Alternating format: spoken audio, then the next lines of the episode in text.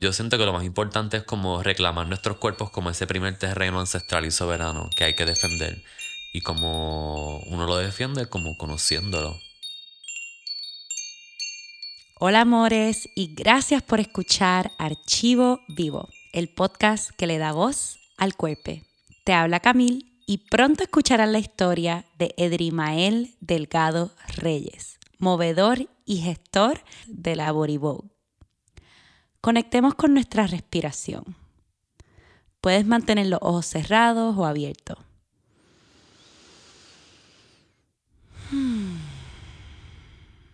Siente el aire pasando por tu sistema respiratorio, inflando la barriga, el pecho. Y mientras respiras voy a decir unas palabras y quiero que noten cómo se sienten en su cuerpo. Felicidad.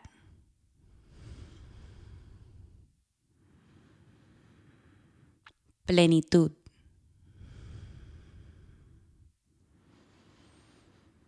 Regocijo. Alegría. Jayaera. ¿Notas algo? ¿Hay una palabra que te llame más? ¿Resistes alguna? En esta conversación, Edrimael nos invita a encuerpar la felicidad.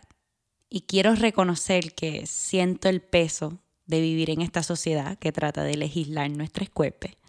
Siento el dolor de ver la deforestación.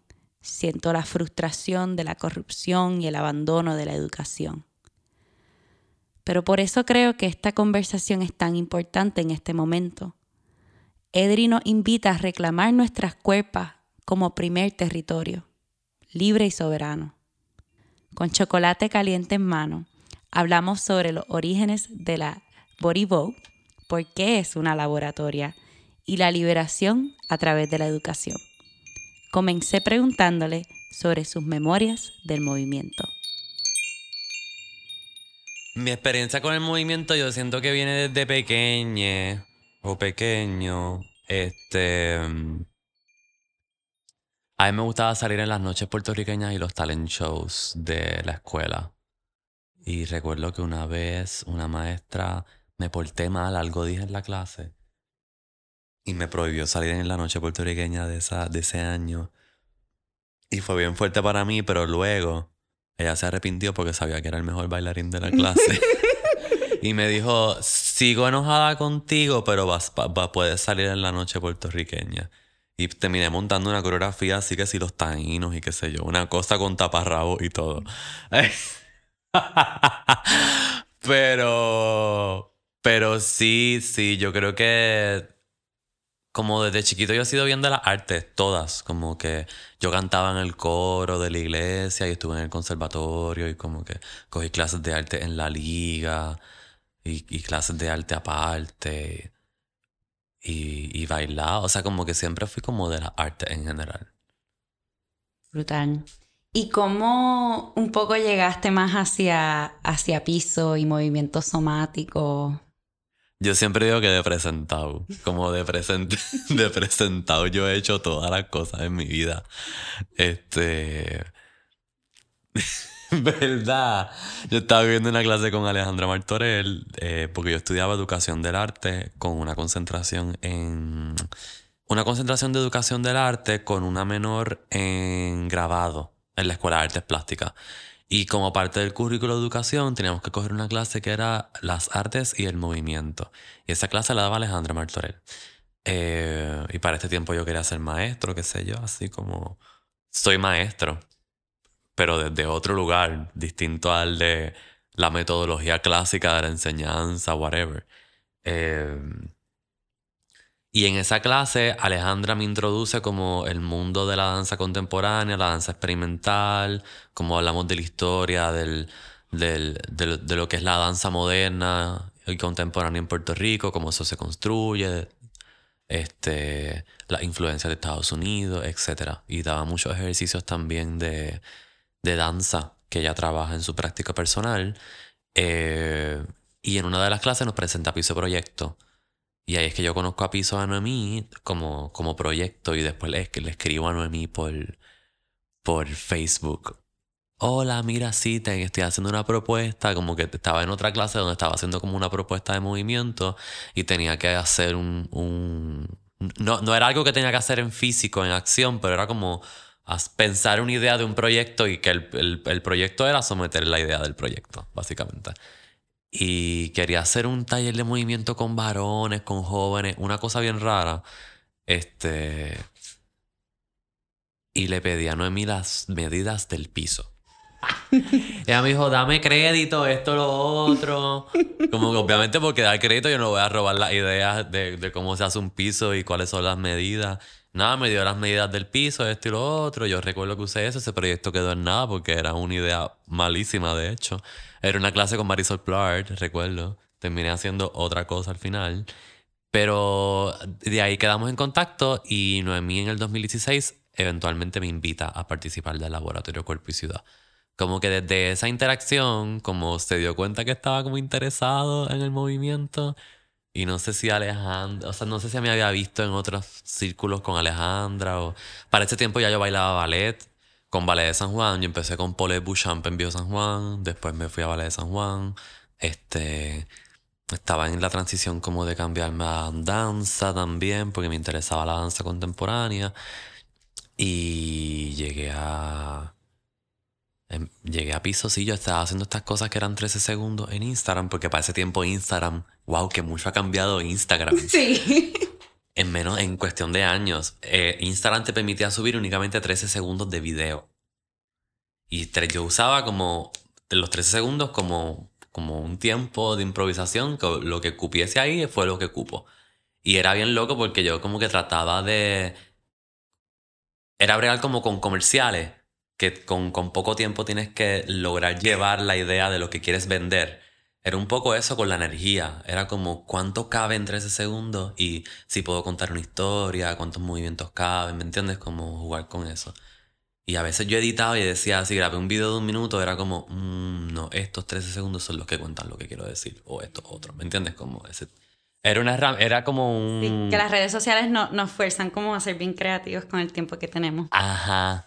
Pero nada, cuento esto porque creo que a través de eso fue que Noemí sabe de mí y eventualmente me invita a participar del laboratorio en el 2016. Algo que he escuchado a través de lo que me estás diciendo de tu historia de origen eh, con el movimiento es la importancia de la educación, ¿verdad? Y ahora das clases. Me da curiosidad saber un poquito más de eso, eh, sobre, sí, por qué te gusta dar clases, porque siempre tenías, no sé si ese deseo, ¿verdad? Que tenías originalmente, pues ha cambiado, pero... ¿Qué, te lleva a querer ofrecer, verdad? Yo me graduó de la, de la Escuela Central de Artes Visuales con una concentración en pintura. Y ya yo desde ese momento sabía que querías ser como pintor, artista, whatever that means, y que quería también enseñar en arte. So, yo me meto al, al departamento, ¿verdad? Me meto a educación. Eh, qué sé yo, porque tenía la idea de que quería ser maestro de arte o que quería tener un salón con mis materiales, como, pero también porque yo sé que se me hacía fácil como el proceso de compartir con gente y compartir conocimiento. Este, eventualmente, la manera en la que se enseña educación en las universidades en Puerto Rico no es muy holística, ni progresista, ni liberadora, ¿me entiendes? Parte de unos parámetros eh, que tienen que ver con los estándares de medición de Estados Unidos y con la educación bancaria este, y con muchos otros conceptos que son más profundos. Y decidí que eso no era lo que quería hacer. En ese, en ese momento también la danza se me mete en el medio y como que pienso que me cambio de universidad, voy a la y como empiezo a hacer otra cosa. Pero de momento el interés por compartir conocimiento no se va. Y yo siento que también mm, la manera en que ahora estoy educando viene desde un lugar bien intuitivo, como siempre lo fue Como que en, recientemente tuve una entrevista con El Nuevo Día donde dije algo como, como que a pesar de que la educación, como yo dejé de estudiar educación, como ese deseo por educar, como no, no, no cesó porque era más como un compartir. Como que yo, yo lo que quería era compartir y a través de ese compartir es que me di cuenta eventualmente que tengo el poder de crear comunidad, ¿me entiendes? Porque la comunidad lo que hace es retroalimentarse este, de lo que tú sabes, de lo que yo sé. En ese sentido, como que, como, como que ahí sí insisto en que mi manera intuitiva de hacer educación es liberadora, sin por la metodología, o sea, la, la manera en que se hace. Entonces, nada, puedo apalabrarlo ahora de esa manera porque eh, pasé por Piso Proyecto y Piso Proyecto con todas las cosas que es, porque Piso es de todo al mismo tiempo, era un proyecto pedagógico, ¿me entiendes? Como que nos cuestionábamos los procesos de educación, los procesos de enseñanza, nos cuestionábamos las metodologías usuales y uno de mí siempre hablaba de la metodología o la manera de hacer o lo pedagógico. Freire era también uno de, los pensadores que estaban por ahí como en el lenguaje, en las conversaciones, en el vocabulario. So. Háblame qué fue el laboratorio Cuerpo y Me encanta que es laboratorio, ¿no? Porque como usualmente cuando pensamos laboratorio yo pienso en laboratorio de biología, ¿no?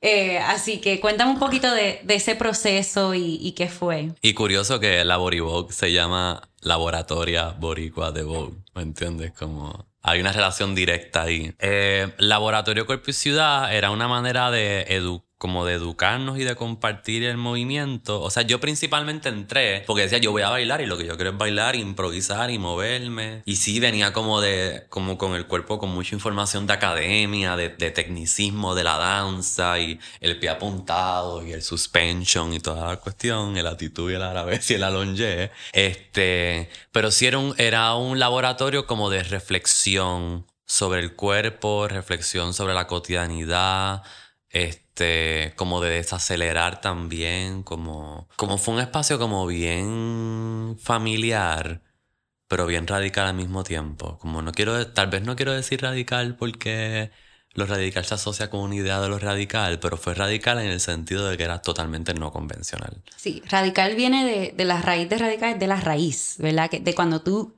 sacas algo de la raíz y lo vuelves, ¿verdad? me gusta reflexionar en ese significado original para no pensarlo en las connotaciones que tenemos, pero de, cuando uno se enraiza de otra manera, ¿no? Sí, como fue una manera de desaprender como lo que había aprendido. Eventualmente eso se intensifica y va yendo más profundo con los otros años en los que me quedo colaborando con Piso desde otros lugares ya más profesionales o ya siendo un joven adulto, creciendo de otras maneras. Pero en ese momento fue el principio en que yo comencé como a cuestionarme muchas cosas, como a decir, ah, esto no era lo que yo pensaba, o esto puede ir más allá de lo que yo pensaba, o esto tiene estas posibilidades, y como que mi idea de la danza, del cuerpo y de la profesión, como se comenzó como a deconstruir en ese lugar. Desaprender, desaprender para aprender, ¿verdad? Y llegar a ese lugar de educación con liberación que está conectado, ¿verdad? Sí, sí, sí. Em, y también viviste en piso casa, que también es otra. otra. Tenemos todo aquí. o sea, el laboratorio de corposidad comenzó en una casa que era Casa Ashford. Eh, comenzó en piso casa, después emigramos a Casa Ashford, pero es que estando en Casa Ashford también íbamos a la piso casa para algunas cosas, como que íbamos y volvíamos. Fue entre esas dos casas. Lo que quiero decir es que eran unos espacios como íntimos, familiares, ¿me entiendes? Como, como el laboratorio comenzó cuestionándose también la domesticidad, el trabajo de lo femenino en la domesticidad y en lo cotidiano. Entonces, nada, a mí también eso como me, me, me hace entrar en unos cuestionamientos como persona que se identifica como hombre o como criado como hombre, whatever that means. Porque cuál era mi relación con ese tipo de espacios, ¿me entiendes? Desde dónde los articulaba, cuáles eran los afectos que se veían en esos espacios, que creaban mi, identidad y lo que soy en el mundo. Este, y compartí ese espacio con muchas otras personas, hombres también, que podíamos hablar y compartir la cotidianidad en esa como de esa manera. Este Giovanni estaba en ese momento, Pito también, estaba Félix, Steve estuvo en unas cuantas ocasiones. Em, y recuerdo que era laboratorio porque siempre fue como un, como un, no me decía que era como un experimental constante, o sea, como que ya no tenía la solución o, o la, o la fórmula clave mágica que iba a ser o, una metodología estructurada de lo que nos iba a enseñar ese día. Era como unos ejercicios guías o unas prácticas claves que nos ayudaban a encontrar otra cosa, eso nos llevaba a otra cosa. Eh, uno de los ejercicios, no quiero decir favoritos, pero como así clave, era como la deriva. En ese tiempo estábamos practicando mucho la deriva y a veces empezábamos derivas en, en la piso casa o en casa Ashford y salíamos en un recorrido que era eh, la mayoría de las veces en silencio y intuitivamente íbamos cambiando. Como por ejemplo yo hacía una intervención en un jardín y yo hacía esa intervención y duraba uno o dos minutos, terminé y, y de alguna manera la gente entendió que yo terminé porque yo no estaba hablando, seguíamos caminando, tal vez habían comentarios de reflexión en el camino y de momento alguien encontró otra cosa que le motivó a moverse y ¡pum! La otra persona comenzó. Y así seguíamos, era un recorrido y eventualmente dábamos una vuelta y terminábamos otra vez donde empezábamos. O cerrábamos en otro lugar. Como esa era, esa era una de las de los ejercicios como claves que, como yo digo, no sé si fundacionales, whatever. Pero, fundamentales, pero era algo que hacíamos constantemente, era como una práctica de la deriva, como que constante. Entonces había muchas cosas porque era improvisación, pero también había una práctica del silencio que tenía que ver con el escucha, con identificar dónde la, cuando la otra persona había terminado, cuando yo podía intervenir, cuando podíamos comenzar a hablar, cómo se sentía aquello, si era pesado, si era jocoso si yo me permitía hablar, si yo me permitía intervenir con la otra persona. O sea, eran como muchas libertades porque no había muchas reglas y estructuras, pero también había como una conciencia de la responsabilidad que toca de cuidar los espacios que estábamos como generando con, con el performance, entre comillas, ¿me entiendes? Como esa energía que estábamos creando. So, eso de entrada, yo venía de 5, 6, 7, 8 y de entrada ese ejercicio, ¿tú me entiendes? Como que... Sí, que es bien de, de estar consciente sobre las personas alrededor de ti, de escuchar la cuerpa. Eh, escucho también consentimiento, aunque quizás, eh, porque el consentimiento puede ser hablado, pero también puede ser eh, por, por, el lenguaje corporal. Eh, así que, wow, eso fue, sí, sí, sí. entiendo ahora, el laboratorio y me da mm, me da curiosidad cómo, cómo ese laboratorio, ¿verdad? Lleva también al laboratorio Boribog y, quiero preguntarte, ¿verdad? ¿Cuándo fue que primero eh, te topaste con el voguing, ¿verdad? Y, ese proceso y, por qué sigues con esa idea de también el experimento en laboratorio. Ok. la laboratoria. Pues, pues mira, la, la laboratoria surge de...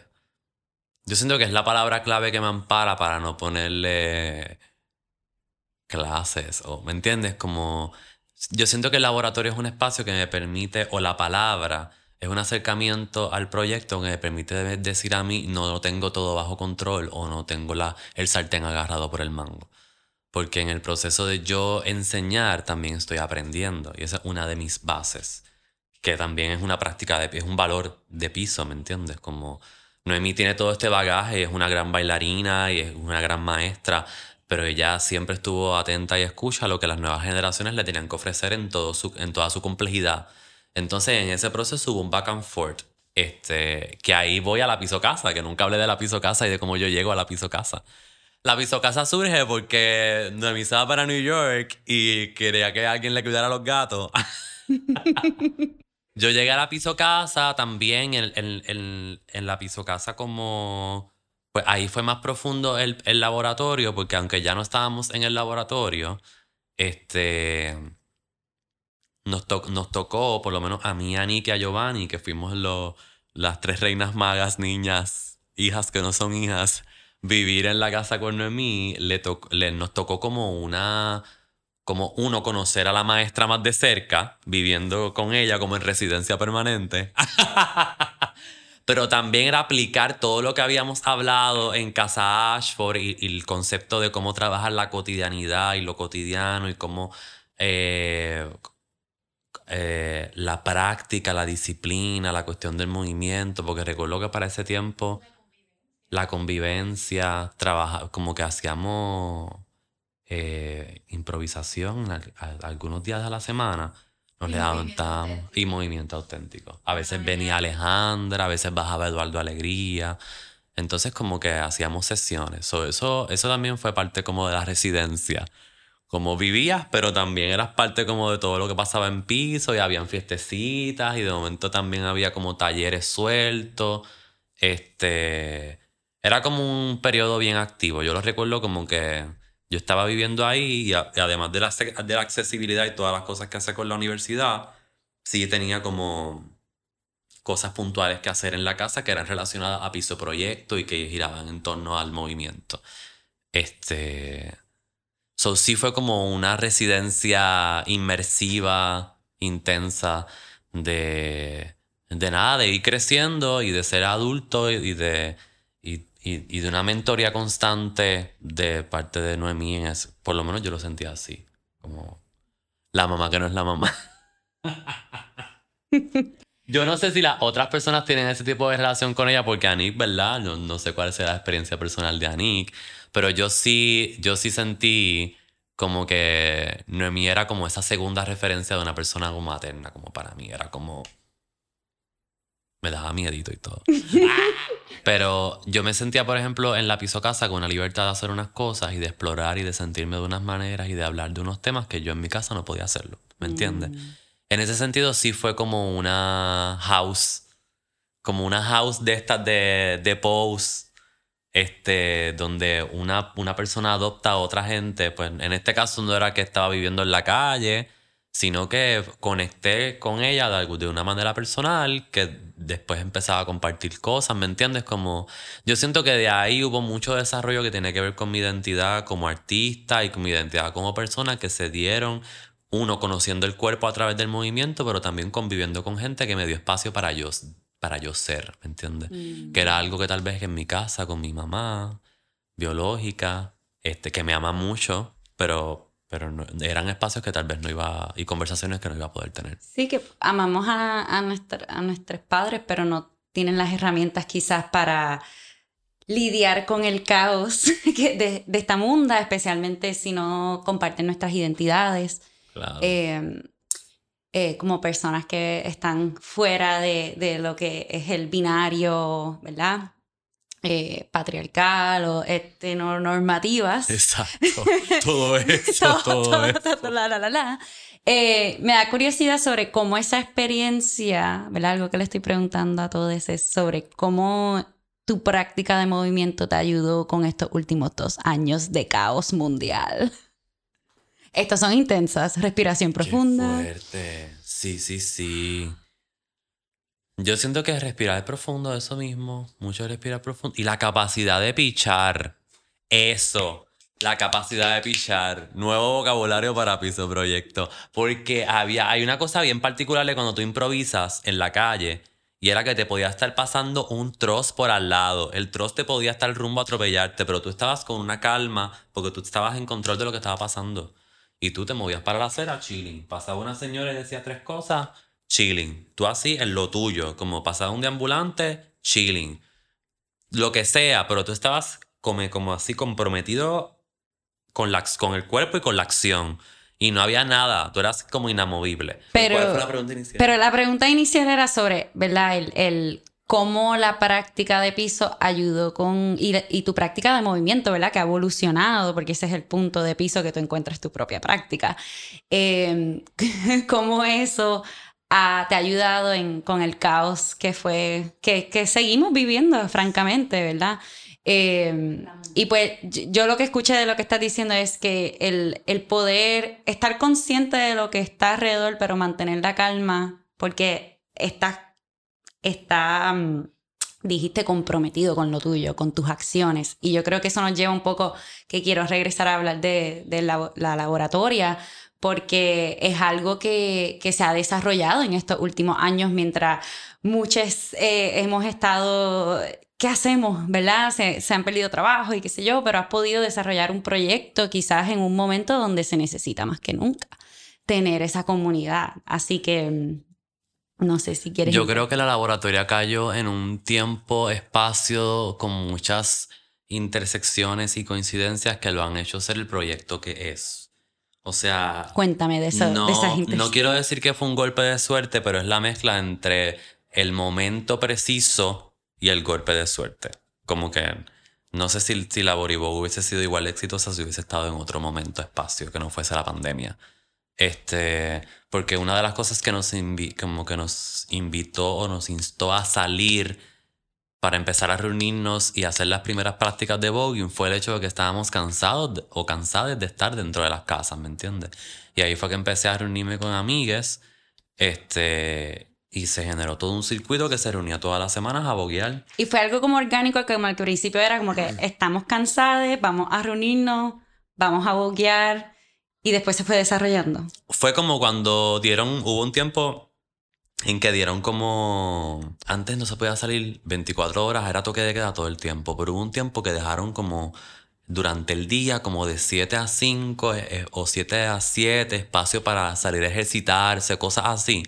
Y pues en ese momento las prácticas eran como a las 3 de la tarde o 4 y nos encontrábamos en, un muelle de Cataño, en el espacio público, para para boguear. Invité a par de gente, montábamos coreografía, este, yo compartía los elementos que sabía.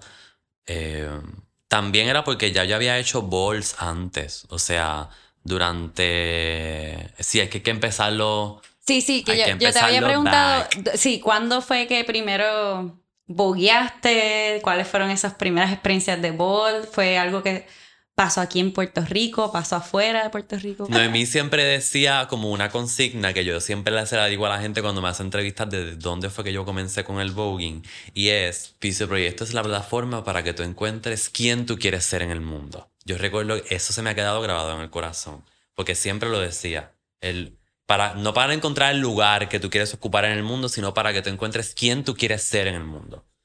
Este entonces de ahí yo siento que es como yo descubro el book intuitivamente porque ya yo me movía y, y, whatever y la batería y con mis amigas en la universidad que iba al bidis, iba a los drag shows y poner la música.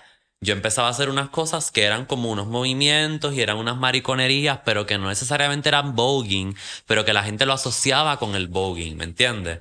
Y voguing intuitivo. Ajá, intuitive voguing. Y la gente decía, ¿y qué? ¿Tú haces voguing? Y yo, ¿qué rayos es eso? Y empecé a buscar qué era voguing.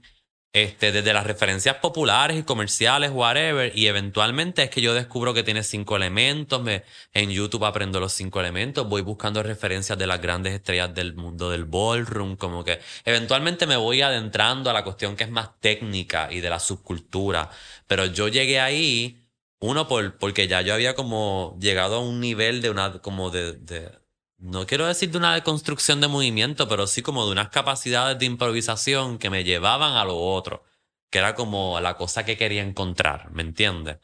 Em, eventualmente, como que la gente me, empezó a conocer tanto por eso, como que Edri, el que boguea o whatever, que un pana, que activista, me mandó a.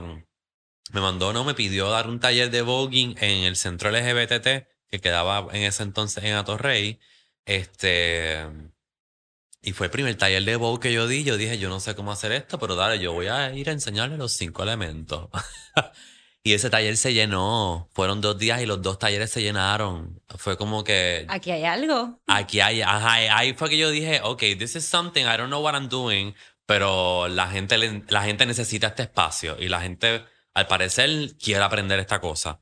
Eh, ahí fue que yo conocí a la mitad, no a la mitad, pero empecé a, a conocer como al, a la corilla que tengo hoy. Ahí estaba Lu, María José la conocí en esos espacios y mucha otra gente que hago, Musa Medusa, que es María Luisa. Eh, mucha gente con la que yo colaboro actualmente y que están alrededor de la práctica que yo hago, las comencé a, a conocer en ese momento.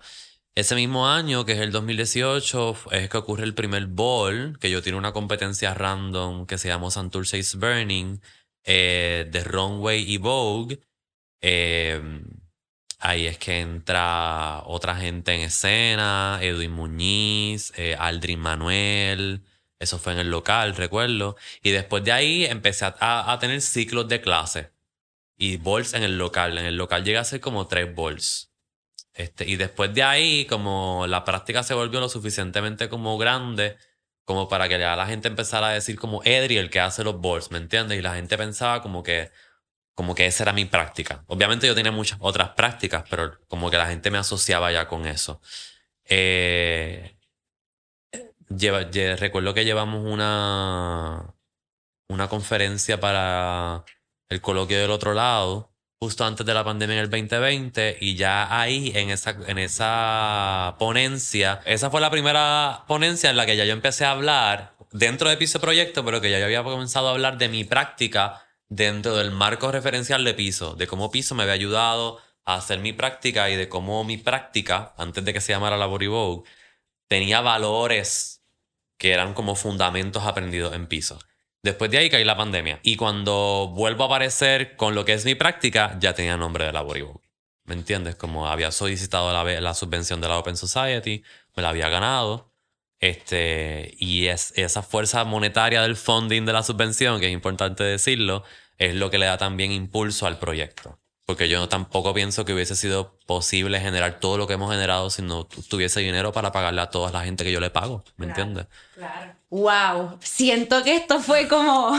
Oh, que me, encanta escuchar esa trayectoria eh, de que, que vayamos un poco más allá de, de dónde viene tu práctica, porque tú estás diciendo la gente me asocia con esto, pero los fundamentos, o sea, son son muchos años eh, que se viven y, que uno se va conociendo desde, desde ese interés que tuviste en la educación hasta donde uno va ahora, ¿verdad? Y, como que profundizar en eso, pues gracias por compartir la historia y quiero preguntarte que llegaste a eso un poco, ¿cómo tú defines tu piso? Yo quisiera que ustedes vean las caras de Drimael cuando yo le hago estas preguntas.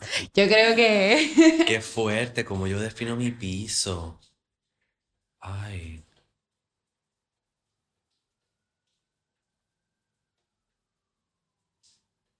Aceptamos las pausas, son importantes. Es una pregunta bien importante para mí porque yo lo pienso todo el todo, yo todo el tiempo lo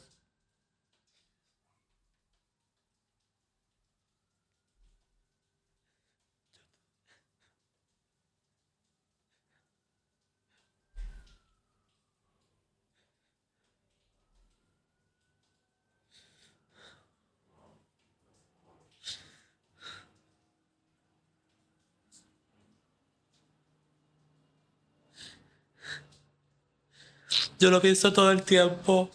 Cada vez que yo voy a empezar un, un calentamiento en una clase, yo les digo a mis estudiantes que pongan los pies sobre, sobre el piso y que abran los dedos porque a mí me enseñó eso. Y cada vez que yo pienso en que la energía que yo voy a usar para bailar viene como de absorberla de la tierra, yo le agradezco, yo agradezco tanto al infinito de, de tener ese conocimiento porque es como un poder bien grande como estar con los pies puestos en el piso y, y, y haber aprendido a usar mi energía para bailar. Es verdad.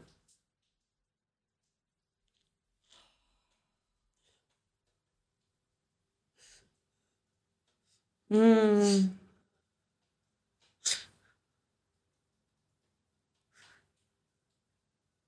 Gracias.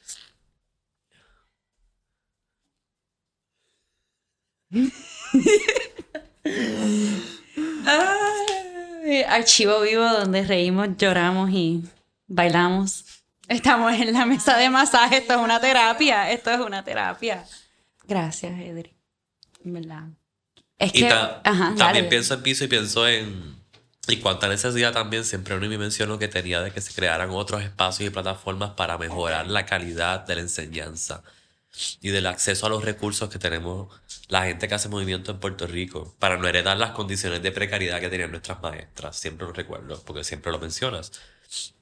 Este, y aunque tal vez esas condiciones no siento que hayan mejorado o avanzado, para mí el pro, proveerle educación y conocimiento del cuerpo a otra gente, aunque sea específica en una materia, porque yo estoy enseñando voguing, ¿verdad? Lo, lo hago con el bagaje o, incorporando otras cosas holísticas de otras, muchas otras cosas que sé.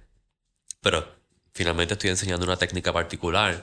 Pero es darle acceso y conocimiento a, acceso al conocimiento del cuerpo para mí es avanzar en esa conversación y en esa y en, mejorar en mejorar esas condiciones, ¿me entiendes? Aunque sea en un parque, aunque sea en un salón random, aunque sea en la terraza de mi casa, ahí es donde estoy, ¿me entiendes? Estoy esparciendo esa y, estoy creando esa comunidad de base. Este, nada, lo asocio con eso. No, sí, me encanta porque literalmente aquí tenía escrito comunidad espacio.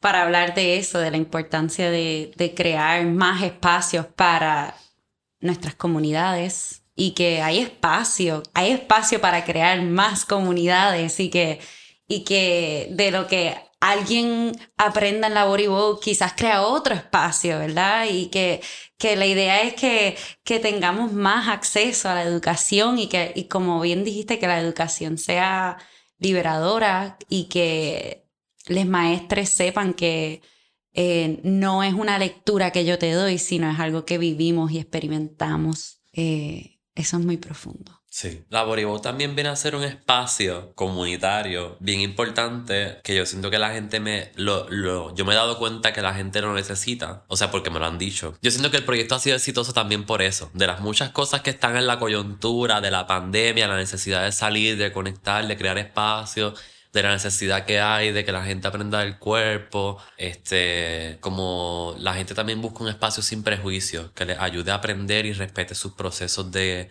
sus procesos de identidad, eh, importante hablando de la comunidad LGBT, pero también sus procesos de sus velocidades, ¿me entiendes? Como hoy no puedo, hoy no me siento tan bien, o, o nunca he cogido una clase de baile y me interesa esto porque me llama la atención, pero necesito un, espacio donde la gente no me juzgue o donde no me sienta juzgado por cometer un error o porque, ¿me entiendes? Mecha, que es un, un hermano mío de la Boribó, ¿verdad? Que no, que no sabía bailar o no tiene una práctica de movimiento, como siempre me recalca eso. Edri, la Boribó es un espacio para errar, donde yo me sentía no es que me sentía bien cometiendo el error, pero que no me sentía que me iban a regañar o que me sentía prejuiciado o juzgado porque estuviese haciendo algo mal o con vergüenza. Era como, ok, lo hiciste mal, entre comillas, o lo puedes hacer de esta otra manera, lo puedes hacer mejor. Y era como mi, como mi acompañamiento, era, está bien conscientemente dirigido a crear un espacio como de liberación y que donde la gente no se sienta prejuiciada ni juzgada en el proceso de estar aprendiendo algo. y qué importante eso, en este, porque tantos de nuestros espacios de educación no, nos juzgan desde el principio. I mean, pensar la, el grading system, ¿verdad? La A, la B, la C, la qué sé yo qué. O sea, todo viene de juzgarte de cierta manera y cuando tienes un espacio donde nos enseñan de, movernos, que es algo que parece tan simple, pero que no se nos enseña. Y, especialmente para nuestras comunidades que se nos acepte tal y como somos y, conectar con la cuerpa de, ese sitio sin, sin juzgar. Y todos los, todos los eh, podcasts, todas las entrevistas hablamos de la importancia de no juzgarnos. Eh, como que siempre llegamos ahí, eh, porque todos los días es una práctica el no juzgarnos, porque eh, se nos ha... Mm, la forma que nos han enseñado a pensar es más para categorizar, como que el otro. Claro. Y eso hay que desaprender. algo que mencionaste ahorita que, que dijiste que es un mantra que se te ha quedado, que es sobre el quién quieres ser, ¿verdad? Y algo que también estamos preguntando es sobre, ¿sabes? ¿Cuál es tu sueño? ¿Cuál es tu, tu visión? Eh, y lo voy a dejar ahí.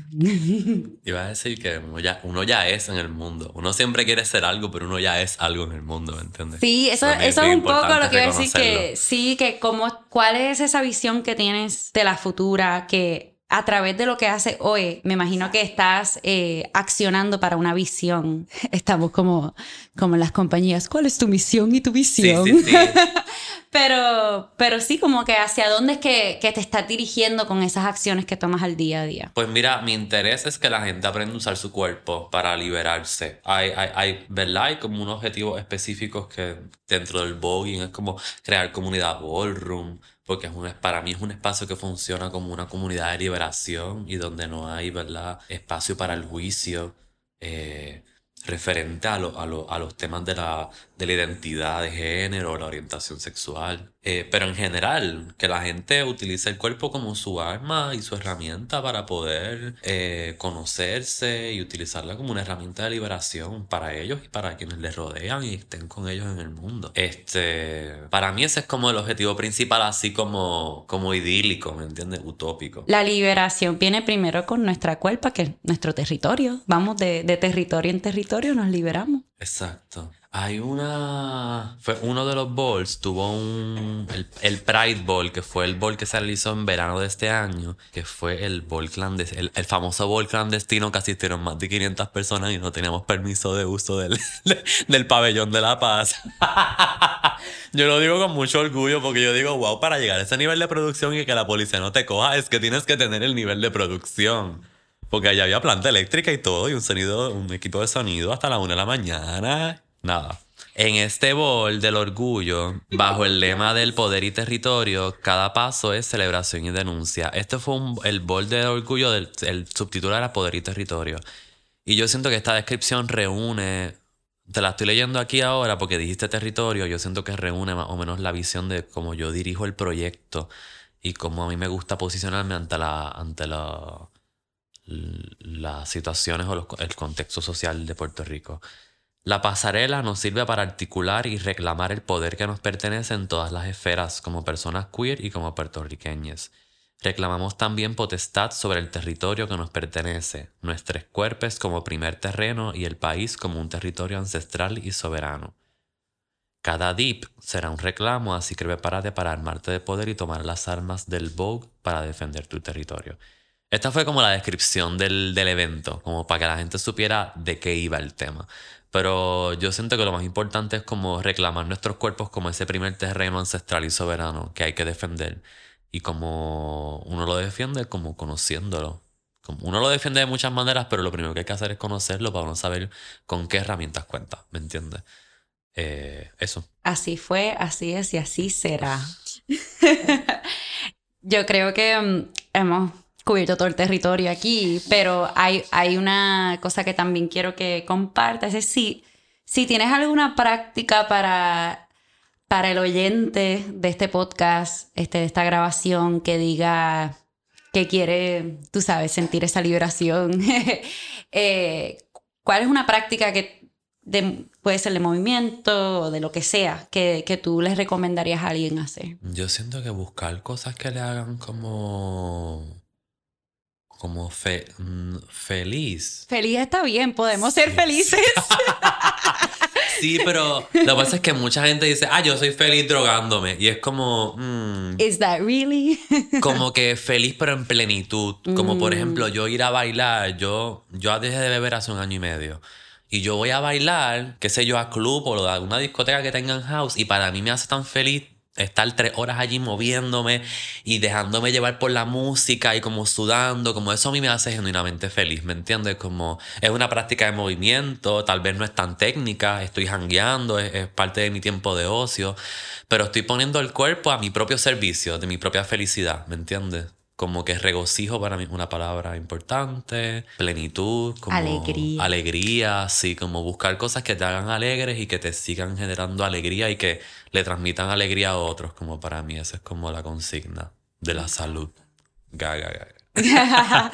me encanta así porque eso de bailar, como a mí me encanta a veces levantarme y mi práctica es poner una canción que me gusta y bailar y hallarme y, hacerlo completamente sobria, que no necesito ninguna sustancia para llegar a esa alegría. Eh, y eso puede ser muchas cosas, puede ir a la playa y rodar en la arena, puede ser ir al río y, Haz, una lista de todas las cosas que te hacen súper alegre y usualmente yo siento que si miramos a lo que hacíamos cuando éramos niñas, ahí está. Sí, full. Así que, ¿hay algo más que quisieras decir? Mira, yo creo que, bueno, podemos quedarnos aquí bochinchando, pero he dicho todo lo que tengo que decir. Yo tengo una pregunta. ¿Por qué cuando te preguntaron lo del piso hubo tanto? Porque pienso en el territorio y lo que acabas de decir, y para mí el territorio tiene que ver con el piso. Me, me da mucha curiosidad de dónde salió toda esta emoción. Ah, yo no sé.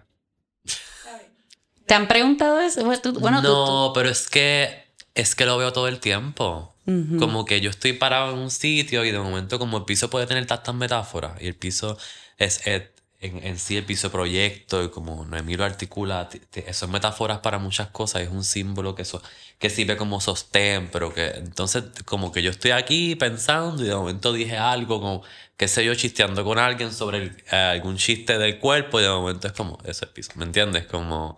No sé, estoy así abriendo los pies y me siento súper bien y me paro y yo digo, ¡fum! Piso, aquí está. O de momento, qué sé yo, pienso en el balance o pienso en un pedazo de madera y yo digo, ¡pum! Ahí está. Tal vez Annie tiene otras experiencias que le hacen sentir piso y tal vez otras cosas a ella le conecten con lo que ella siente de piso. Pero para mí son unas cosas bien precisas que tienen que ver con comunidad y sostén. ¿Me entiendes? Como de eso. Bello. Y no, a palabrarlo siempre es bien difícil. Y nunca me habían hecho esa pregunta, ¿me entiendes? Ah, Edrimal, en verdad que gracias por, por abrir tu corazón y yo sé que esta conversa va, va a ser de, de mucho fruto y te agradezco tanto. yo, gracias a ustedes por invitarme. Esto fue más mágico de lo que yo pensaba. Y muy sanador también. Así que gracias. ¿Cómo te sientes? Bien, tengo que respirar todavía. Gracias, Edri, por compartir tu historia. ¿Cómo encuerpamos la felicidad? Me encantaría que me dijeran en Instagram a archivo.vivo o por email a somos@archivovivo.com. Si esta conversación te inspiró, te invito a compartir este podcast con alguien que amas. Archivo Vivo es una producción de Piso Proyecto y 9 Millones, posible por una subvención del María Fund. En el próximo episodio hablaremos sobre la comunicación no violenta con Anik Hernández de Jesús. Hasta entonces.